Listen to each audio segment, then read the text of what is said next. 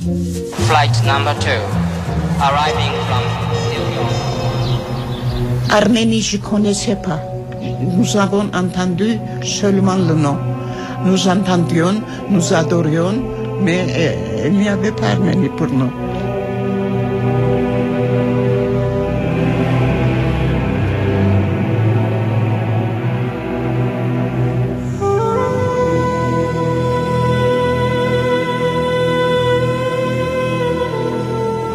Ben, Maintenant même, il faut parler le français d'abord. Avec mon français cassé. Il est bien votre français. C'est bien, oui.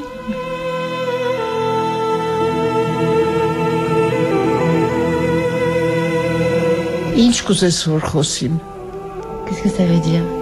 Qu'est-ce que vous voulez que je parle?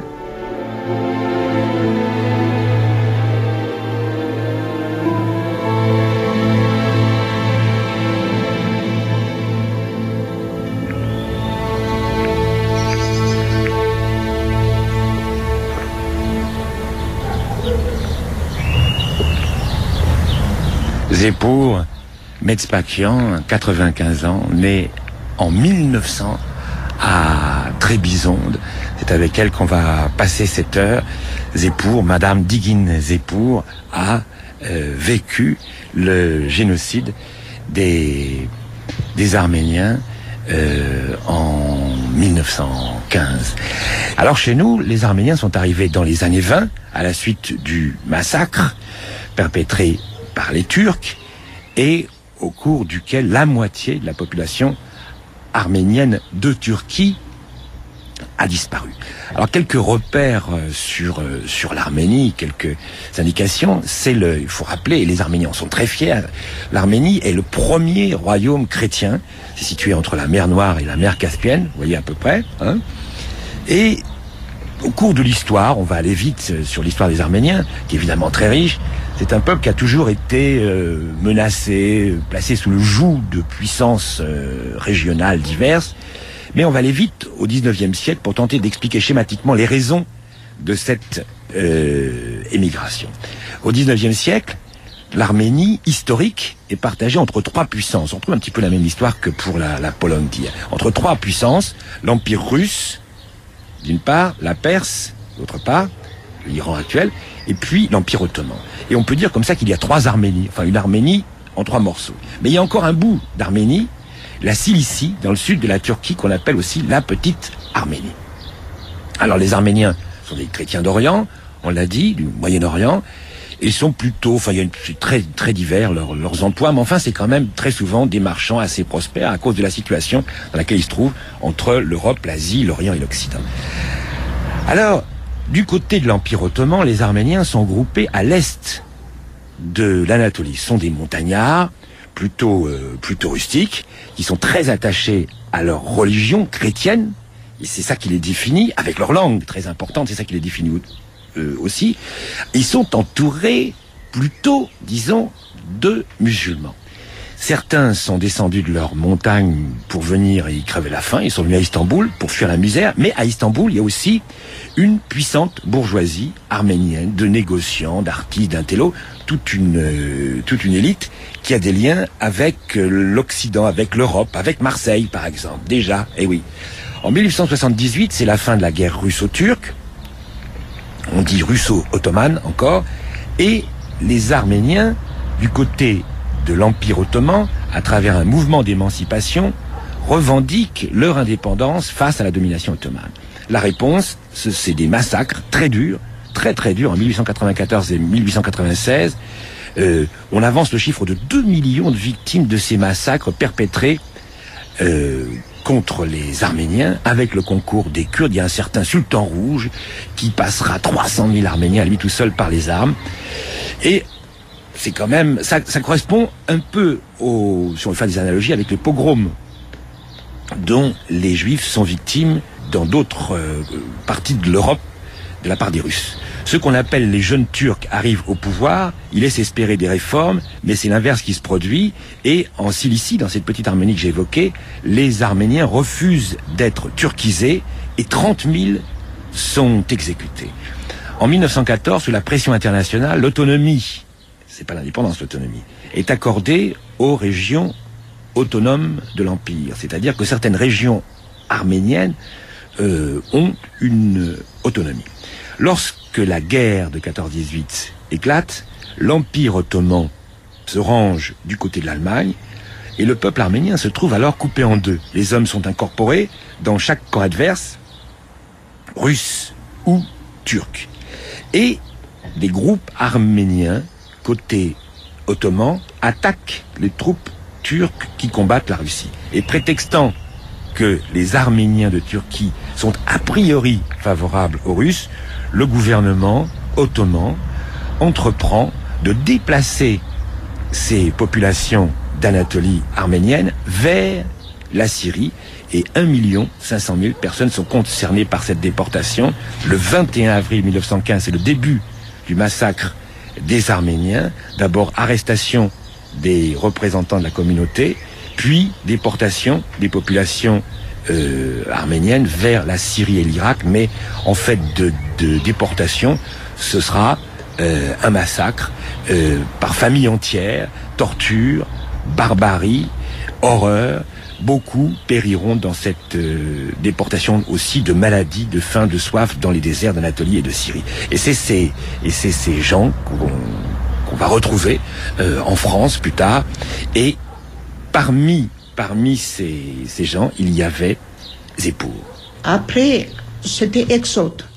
1914, on nous a, 1915, on nous a fait Exode et massacre en même temps.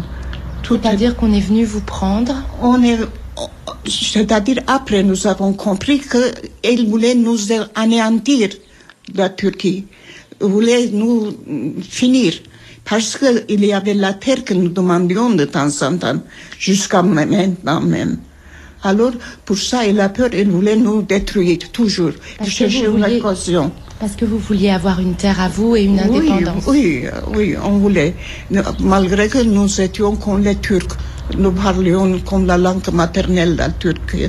Euh, nos, nos enfants allaient à l'école turque aussi pour apprendre la turque. vous étiez pareil. Vous êtes... Oui, euh, on commençait comme, comme ici maintenant. La même chose. Mais ici, c'est la France. Là, c'était Turquie. Ça, c'est le cadre un peu historique, mais maintenant on va rentrer dans l'histoire et la mémoire de Zéphir, Madame Zéphir. Nous étions une famille très aisée, très bien, et j'étais l'aîné de cinq enfants. Et après, tout le monde était dans la guerre, on nous a fait exode on a ordonné de toutes les familles arméniennes dans cinq jours préparer et partir. Partir où? À Mossoul, Bagdad. C'était loin, à pied, à pied, deux mois marcher. Avec le soleil, avec le faim, avec le soif, surtout le soif. Et au mois de juin, juillet, où on a massacré déjà. Nous avons marché deux mois. Enfants, euh, la femme enceinte, tout, les vieillards, tout, tout. Enfin, c'était misère, quoi. Mais quand l'exode a commencé, quand vous êtes parti, vous êtes parti avec vous euh, Non, je n'étais pas chez mes parents. Quand je suis parti, je suis seule. Seule avec les autres. Alors je pleurais, je ne savais pas que faire, où aller. J'avais juste tablier de l'école et un manteau. J'avais 14 ans. 14 ans. Quand je, je, suis arrivée à la groupe, j'ai commencé à pleurer et j'ai entendu Zépur, Zépur, mon nom, crier quelqu'un. Je croyais que c'est le soleil est venu. Ah, c'était une euh, cousine de ma mère. Et puis après, je suis allée seule avec eux. Mais euh, un mois après, j'ai trouvé ma mère dans un autre groupe, tout puis, euh, puis comment, tout, tout nu, une chemise de nuit, les cheveux, il n'y a pas payé pour payer. Ah, alors, vous savez qu'est-ce que j'ai senti? Je sentis comme une mendiante, ma mère. J'étais très bouleversée. Alors, comme ça, nous, nous sommes ensemble, je continuais nos chemins. J'avais deux frères, deux sœurs, plus petits que moi. Après huit jours, à peine. Mon frère est mort, 8 ans. Le matin, je suis levée qu'il est mort à côté de moi. Je dis, maman, Kourken est mort. N'a pas pleuré, ma mère. Elle a dit, il s'est bien fait, vous êtes sauvés. Après quelques jours, c'est ma mère morte ou pas mort, je ne sais pas. Et nous sommes tombés dessus pour pleurer. Et gendarme est venu, allez, marchez, marchez. Et en pleurant, nous avons quitté. Ma mère était morte ou pas morte, je ne sais pas.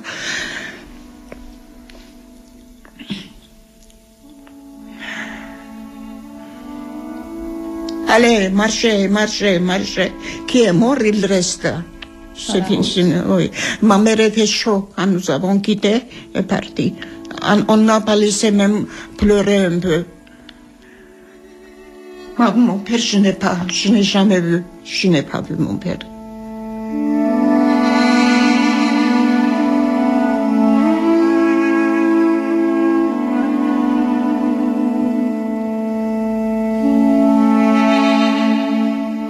Combien de jours j'ai marché, je ne sais pas. À la fin, nous sommes allés dans un champ pour massacrer. Je ne sais pas où c'est. On nous a fait nus, même les culottes. Vous avez compris?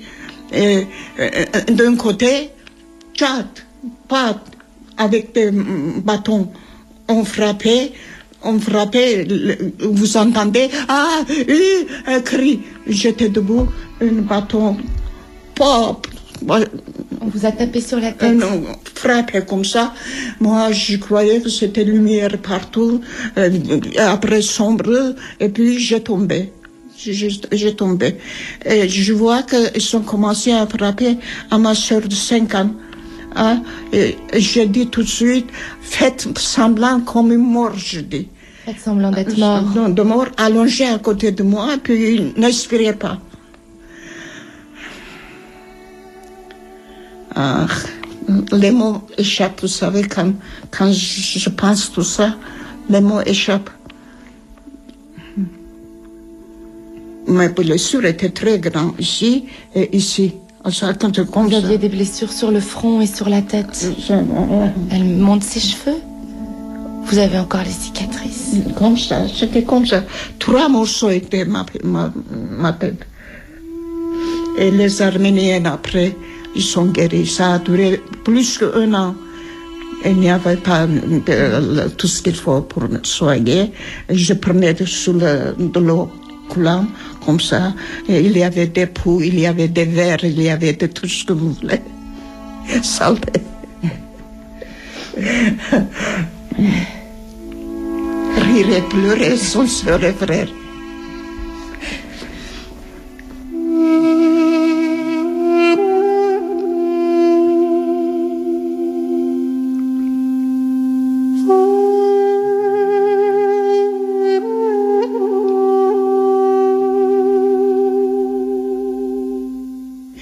Après, la nuit est tombée. Nous avons resté comme ça, plein de sang.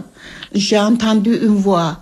Moi, je deviens musulmane, amenez-moi. Moi, je me deviens musulmane, amenez-moi. Une fille que j'ai connue la voix. C'était notre voisine. Alors, j'ai pris courage. Il y avait euh, la lune seulement. Je dis, moi aussi, je deviens musulmane. Amenez-moi aussi. J'ai eu peur quand elle va partir cette fille. Je resterai seule avec ma soeur. J'ai eu peur. Je dis, moi aussi, je deviens musulmane. Amenez-moi. Amenez-moi. Devenir musulmane, qu'est-ce que c'est? Je ne sais pas. Moi, je suis, j'ai peur. Je suis arménienne. Ça, je- il est là. On ne peut, personne ne peut pas prendre, je pensais. personne ne peut pas prendre mon arménité. Euh, Après, je suis assise comme ça, toute nue. Un homme était venu, une kurde est venu euh, lever. Je dis, je suis toute nue, je ne peux pas.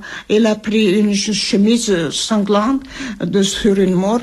Il m'a donné, j'ai pris comme ça devant moi et je suis levée. Et ma soeur toute nue, elle s'est toute frappée derrière comme ça. Tout était gonflé après, noir. Son dos Le dos de ma, ma soeur, de 5 ans, vous savez. Et après six mois, elle est morte.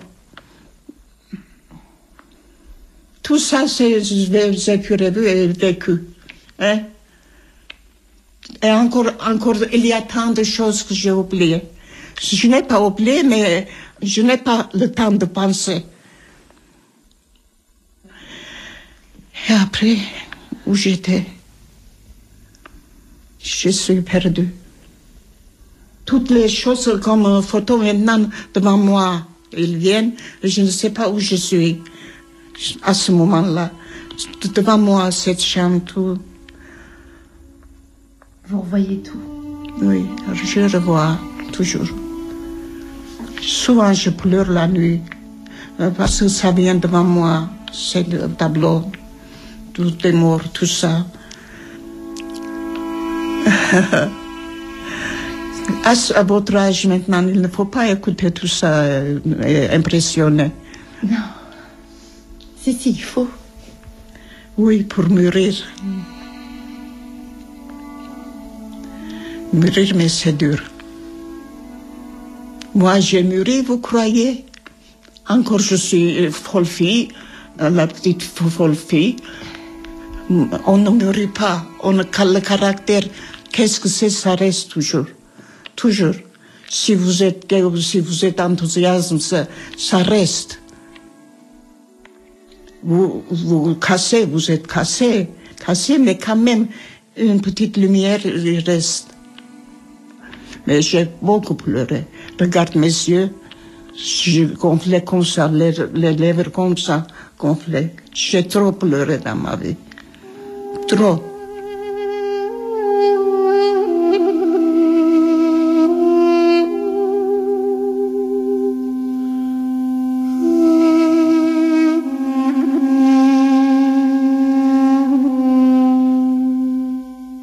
Qu'est-ce qui s'est passé après, une fois que le monsieur est venu? Il vous a sauvé?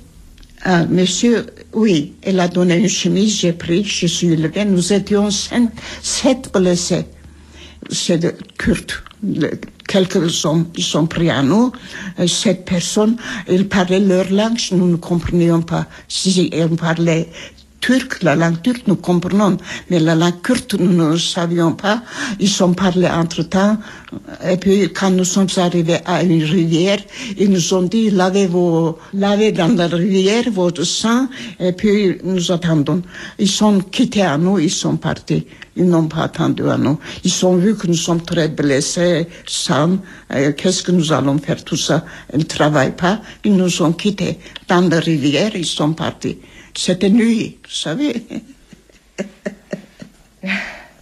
il faut rire, il ne faut pas pleurer. C'est la prestige arménienne. Nous avons sorti de l'eau, nous avons entré dans un champ de blé, nous avons resté dans les blés. Cachés. Cachés jusqu'au matin. Le matin, nous avons vu que de loin, sous les arbres, il y a des, des lits, des Kurdes, ils dorment dehors l'été. Je savais que les Kurdes, ils sont très hospitaliers. Alors je dis que montrez-moi la maison du chef. À midi, nous avons trouvé cette maison.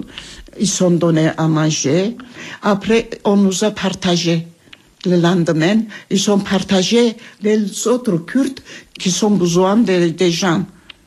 Pour travailler Pour travailler, oui. J'ai tombé malade, typhus. Maintenant, je sais que c'était typhus. Fièvre, je buvais que de l'eau. Il n'y avait rien à manger déjà. Ils étaient pauvres gens. Et je parlais, je parlais toute seule. Et blessure, il est là. Et je n'ai pas mort. Dieu nous gardait pour que vous, je vous raconte. Alors, ils ont vu que je ne sers à rien du tout.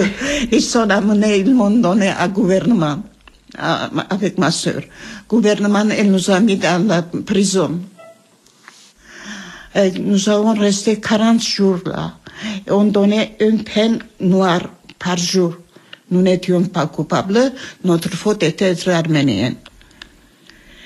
Et puis après, après 40 jours, on nous a amenés à gouvernement encore. Là, on nous a fait musulmans. il faut dire La ilaha illallah Muhammad Rasulullah. Juste que j'ai appris ça, et peut-être j'ai mis une demi-heure. Dites La ilaha illallah, La ilaha illallah, illallah Muhammad Rasulullah. La ilaha illallah, Mohammed Rasulullah. j'ai dit couramment, je suis devenue musulmane. On a mis mon nom Zubeide et ma petite sœur aussi, Zelka. Nous sommes devenus turcs.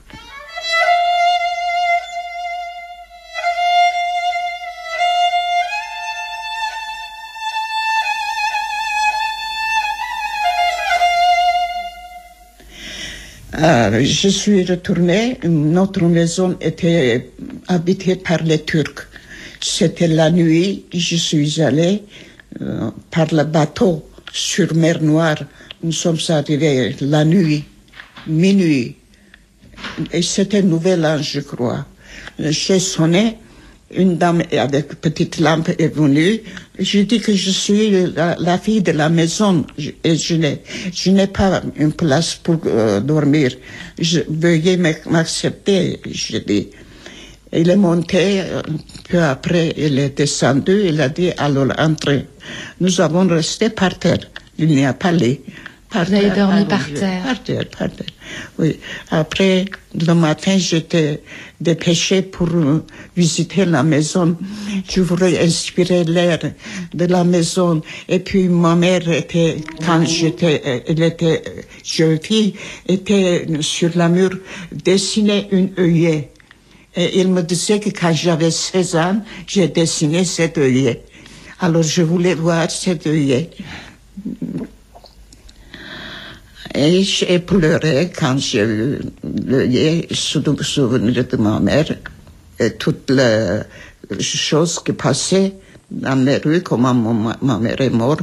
Petit à petit, j'ai visité toute la maison, j'ai inspiré l'air. Après, j'ai pleuré un peu, j'ai resté, j'ai traîné un peu ici, là, j'ai sorti.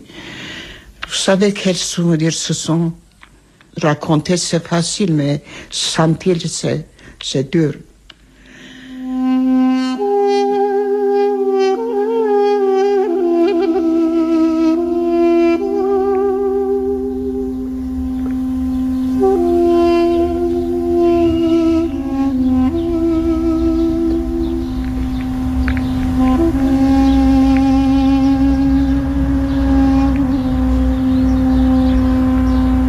On a envie de choper tous les mots de cette femme, euh, Madame Zepour, Metzpakian. Tout ce qu'elle dit est magnifique et beau. C'est vraiment ciselé par 95 années de vie, 80 ans de souvenirs à revoir, à repenser, à, mais à, à nous apporter tout ça, ce cadeau extraordinaire qu'elle nous fait aujourd'hui de nous raconter euh, sa, sa vie et ses pensées qui sont magnifiques, soit les toutes petites choses quand elle dit rire et pleurer son sœur et frère, ou bien des choses qui, enfin, que vous, que, que, que nous, que nous sommes en train de, de partager. Donc, euh, les, les, les, les, Arméniens, les rescapés, vont essayer de survivre euh, en Syrie, euh, au Liban, et ça va être ça va être difficile parce que les, les conditions euh, dans ces dans ces pays-là sont, sont sont très difficiles. Et enfin, en 1922, ils arrivent en France, la, Société des Nations euh, les attribue aux pays qui ont besoin de main d'œuvre. Alors les, Arméniens vont arriver euh, en masse à partir de 1922. Ils vont arriver d'abord à Marseille. Ils vont vivre là, survivre dans des conditions très difficiles. Il y a encore beaucoup d'Arméniens à, Marseille et ils vont vivre là dans des baraquements, dans des bidonvilles. Ça va être vachement dur. Et puis petit à petit, ben ils vont monter, ils vont monter, euh, ils vont essayer de trouver du boulot à Aix, à Valence très nombreux. Il y a toujours une communauté importante à Valence, à Lyon, et puis à Paris, où ils vont s'installer euh, dans des endroits comme euh, comme Alfortville, comme ici les Moulineaux, et parmi eux, alors les les arrivées, les arrivées avec euh, euh, retour impossible sur les, ils sont apatrides pour la plupart, euh, vont s'échelonner jusqu'en euh, 1932, et c'est en 1930-31 qu'arrive notre époux. De Turquie, je n'avais rien à faire, je n'avais personne. Pourquoi rester? Quand est-ce que vous arrivez en France? En France, 1930-31. Vous partez en bateau? En bateau. Je suis allée d'abord en Allemagne parce qu'en Allemagne, j'avais un oncle, le frère de mon père, mais je voyais que je, je commence à gêner. Je ne peux pas manger. Je gênais, je suis charge. Vous étiez une J'ai charge eux. commencé à réfléchir. Je dis qu'est-ce qu'il faut faire? J'avais une cousine qui était en Roumanie. Il est venu en France pour travailler. Alors il m'a dit qu'ici, si quelqu'un sait, sait prendre une aiguille, elle peut gagner sa vie. Si quelqu'un sait Alors prendre une je aiguille, dis, il peut je ne savais rien, mais quand même, je dis, au moins, j'ai une cousine. Nous, nous serons ensemble, qu'est-ce que nous serons? Alors, euh, je suis venue en, en France. Qu'est-ce que vous aviez dans vos bagages? Rien, des habits, rien, je n'avais rien.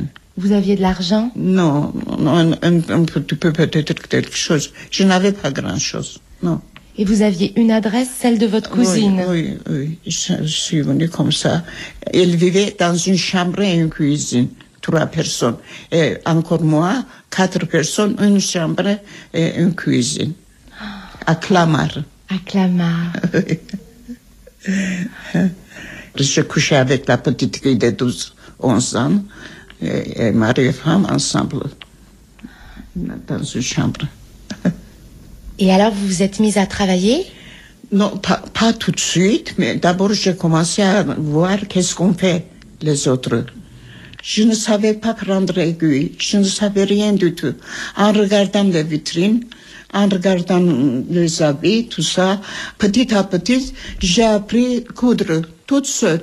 Maintenant, je peux faire cette tailleur toute seule. Je mettais sur la chaise la machine, moi je restais sur mes valises. Et comme ça, je, je travaillais. Nous avons travaillé très dur. Très, très dur.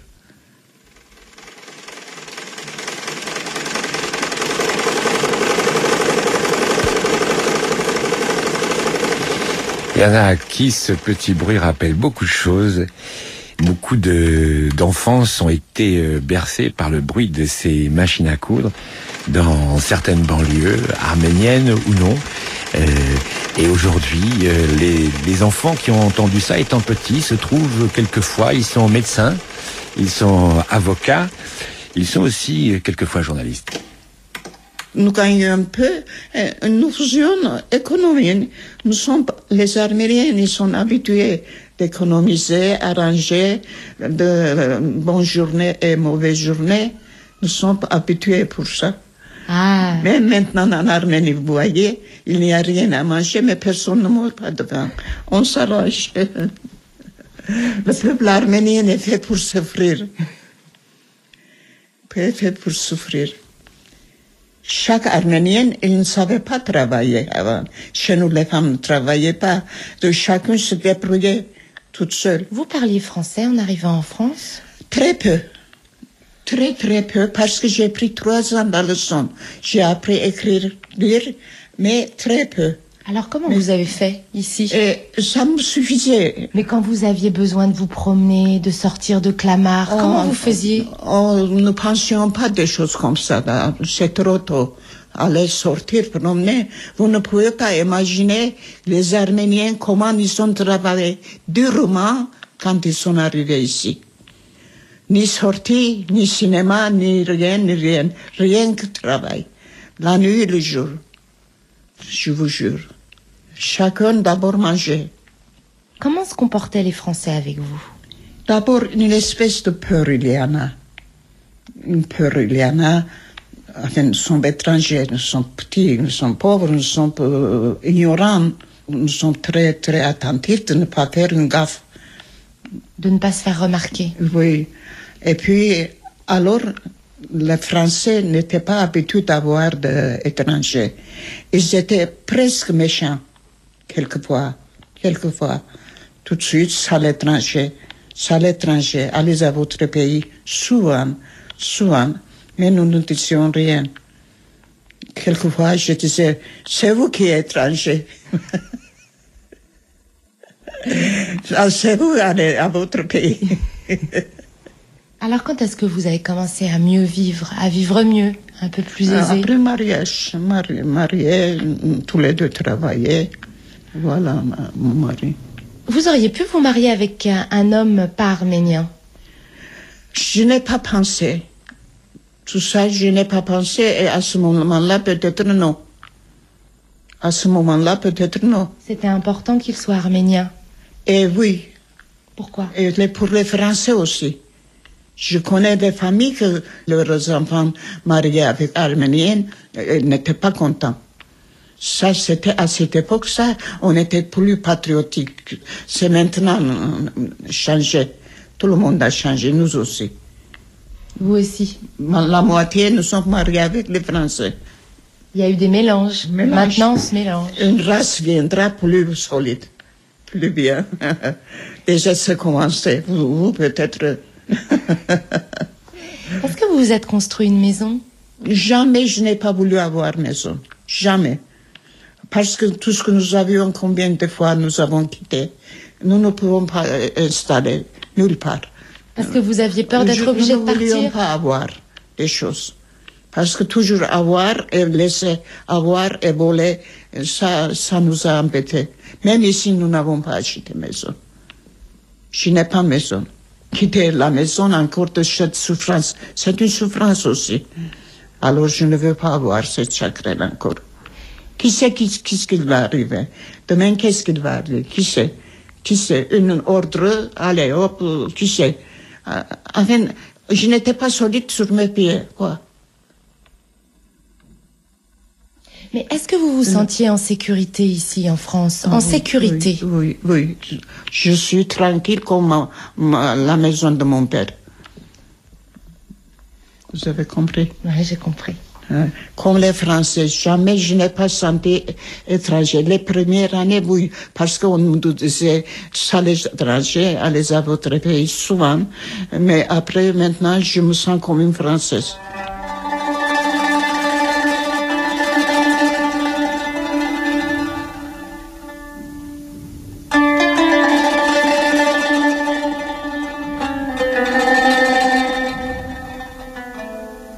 Arménie, la France était plus prête à nous euh, que parce que nous ne connaissions pas. L'Arménie, l'Arménie, les chansons, tout, tout, nous aimons, mais nous ne savions pas le goût. Vous avez compris? C'était un rêve que nous aimions. Est-ce que vous aimeriez retourner là en Arménie encore? Arménie ou Turquie? Arménie. Arménie, et oui, c'est-à-dire s'il serait normal, le temps normal, je voudrais naturellement que je voudrais aller vivre là. Et pourquoi vous ne l'avez pas fait en 1960 N'est pas sûr là maintenant. Il n'y a pas mangé. Pauvre pays. Le pays était pauvre. Pauvre. Comment aller Comment penser même Maintenant, je pense que si ça serait bien, je voudrais aller. Mais malheureusement, nous sentons tellement bien en France que souvent, ça ne viendrait pas. Je dis malheureusement, vous voyez. Oui, vous vous sentez tellement bien en France que ça serait difficile de partir d'ici. Oui, euh, oui, nous aimons la France comme vous aimez. De la même façon que nous. Oui, oui, oui. On attache euh, comme leur pays. On ne pense pas à autre chose. Ah voilà, donc votre pays pour vous, c'est la France ou l'Arménie? Tous les deux. Les deux. Tous les deux, je sens. Vous êtes et française et arménienne. Je suis tellement bien en France comme mon pays que je ne dis pas que je suis étranger. Donc vous avez deux amours. J'ai deux amours, mon pays et Paris, voilà. Et cette chanson, euh, Joséphine Baker, il a bien senti et chanté. Il a senti ça comme moi je sens. Je, ne quitte pas France. La France, personne, euh, il n'y a personne qui n'aime pas dans le monde, tout le monde. Même j'étais tout petit, j'aimais. Seulement le nom de France français, je vous jure, il y a quelque chose dedans que ça vous attache. Quoi? Je ne sais pas, mais c'est sympathique, c'est, c'est, c'est chaud, c'est, c'est, c'est à vous. On, dirait que ce n'est pas étranger, France, français. Vous avez compris qu'est-ce que c'est C'est joli. Les Français, c'est autrement que des autres pays. Quand, quand j'étais anglais, je ne sens pas la chose. Quand je disais anglais ou américain, non. Américaine, je pouvais aller d'Ivoire. J'avais des parents là-bas. Jamais, je je n'ai pas voulu aller voir ah, Amérique. mais- Mais la France, j'étais comme ça. Ah, Paris, Paris, Paris, comment c'est Paris J'imaginais, j'imaginais, j'imaginais. Et comment vous imaginiez Paris? Quand j'ai eu déçu quand je suis venue. Ah oui. J'ai très déçu, surtout quand Saint-Lazare est venu, il pleuvait, c'était tout noir partout. Je croyais que je viendrais au paradis. Alors j'ai eu, j'ai eu déçu, déçu, déçu, déçu.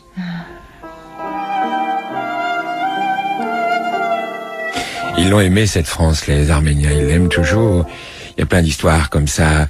Les mamies qui euh, euh, écoutaient la radio à ici les Moulineaux et qui parlaient pas un mot de français, sauf euh, quand c'était Aznavour. Alors là, il fallait absolument écouter Aznavour. Et quand c'était De Gaulle, il fallait écouter De Gaulle. Et alors les enfants disaient, mais enfin, comme, pourquoi tu écoutes De Gaulle puisque tu comprends pas un seul mot de français? Et la mamie répondait, oui, mais lui c'est un brave garçon. Il est pas comme les Turcs, il veut pas nous tuer.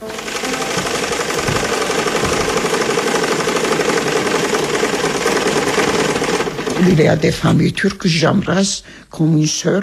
Nous embrassons l'un l'autre comme, comme un Français.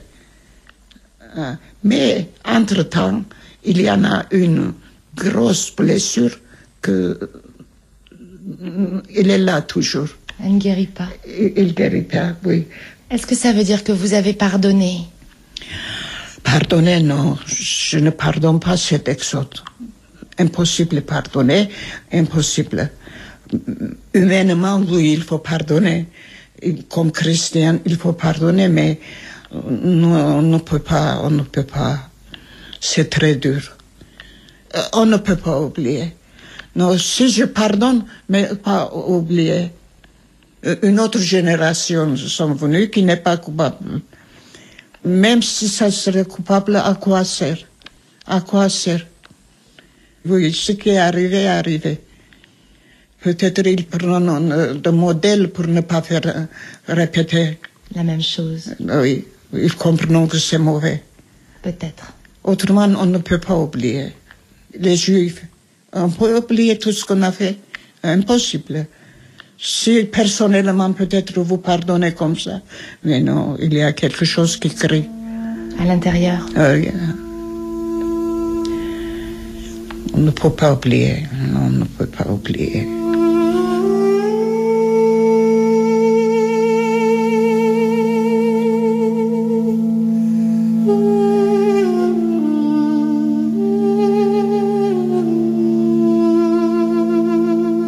Où est-ce que vous avez trouvé toute votre force? Force? Oui. Quelle force? S'il y avait une force, c'est Dieu qui a donné. Moi, qu'est-ce que, qu'est-ce que je suis? Qu'est-ce que je peux changer en ce monde? Rien.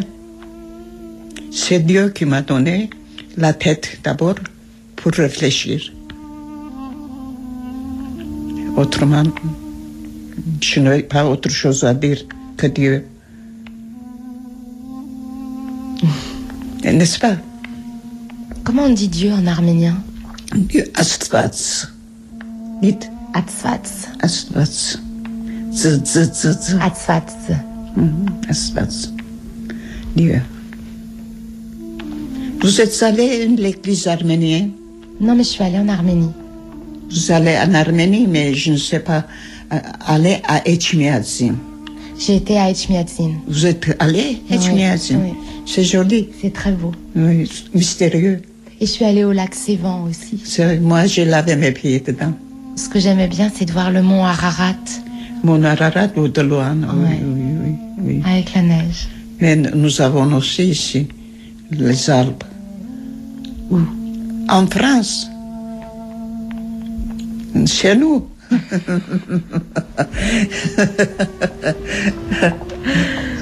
Eh oui, chez, chez nous.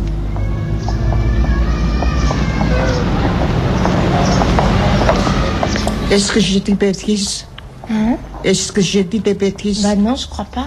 Non. Non Ça va servir à quelque chose Ah oui De quoi À dire ce qui vous est arrivé, votre histoire Moi, j'ai histoire. Bah oui, vous avez une histoire. C'était une nouvelle diffusion de Zépour, l'arménienne, un reportage de Zoé Varier. Toutes les informations sont disponibles sur le site de France Inter à la rubrique émission Là-bas si j'y suis. À la technique ce soir, Michel Thomas et Antoine Viossa, l'équipe de Là-bas si j'y suis, Antoine Chao, Yann Chouquet et Pascal Pascariello, chef de répondeur Christophe Imbert. Si vous souhaitez réagir à cette émission, vous avez le répondeur de Là-bas si j'y suis au 01 56 40 37 37.